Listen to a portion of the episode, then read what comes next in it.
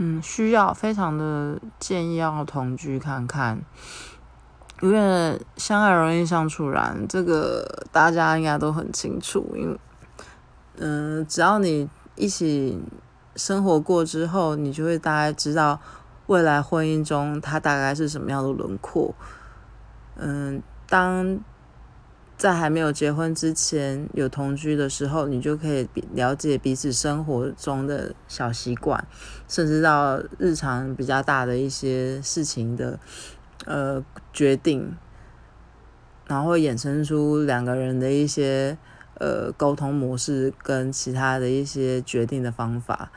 嘿，就是这个这个还蛮重要的，我真的蛮推荐婚前一定要先同居，嗯。